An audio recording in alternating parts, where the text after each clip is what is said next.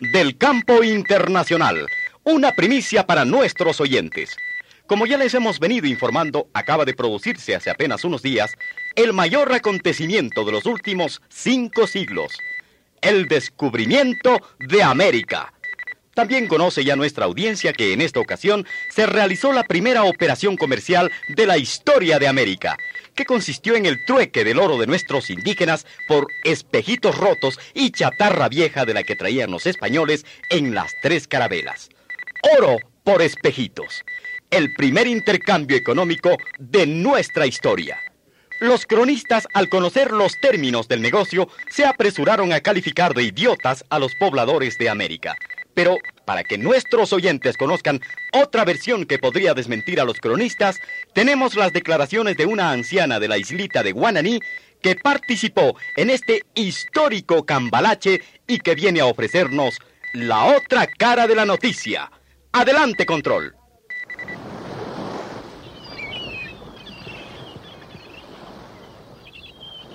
Venga acá, abuela Guanatabey. Los micrófonos son suyos. ¿Qué quiere que le cuente? A ver... mm, Ya, mire. Cuando llegaron salimos contentos a recibirlos. Aquellos pobres barbudos venían cansados, con hambre larga, sucios, olían muy feo, parecían acabados. Usted sabe, nuestra ley es la hospitalidad. También con ellos, aunque no sabíamos ni de dónde habían salido. Por la hospitalidad les ofrecimos pan de yuca.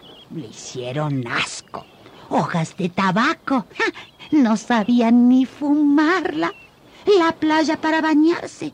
Tampoco. Nada, nada de eso querían. ¿Y qué quería? ¿Qué querían los españoles, abuela Guanatabey? Solo señalaban nuestros adornos de oro, los que nos ponemos en la nariz y en las orejas. Gritaban, nos pedían eso, eso. Por fin se los dimos. A cambio, sacaron estos espejitos. Mire, Ajá. hasta rotos. Pero eh, pensamos que estas cositas eran su saludo de amistad. ¿Y ustedes quedaron conformes con el cambio, abuela? Ellos son los que no quedaron conformes. Esos barbudos se volvieron locos cuando agarraron ese oro. No agradecieron nada. Les entró como una fiebre mala y empezaron a reclamarnos, con exigencias, con muchas amenazas.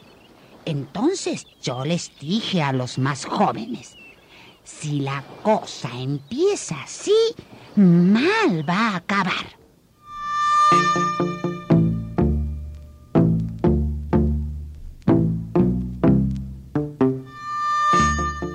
Y no acabó mal, sino peor. Esta fiebre de oro duró tanto que en el primer siglo y medio de colonia española llegaron al puerto de Sevilla, en España, 185 mil kilos de oro puro, auténtico.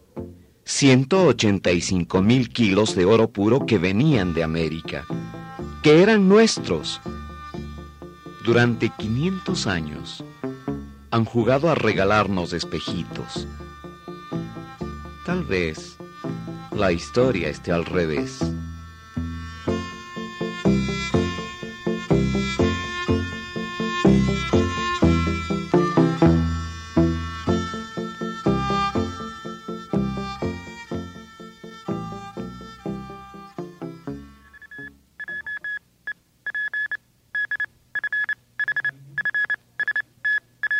Han escuchado ustedes noticias de última ira, censuradas desde hace 500 años.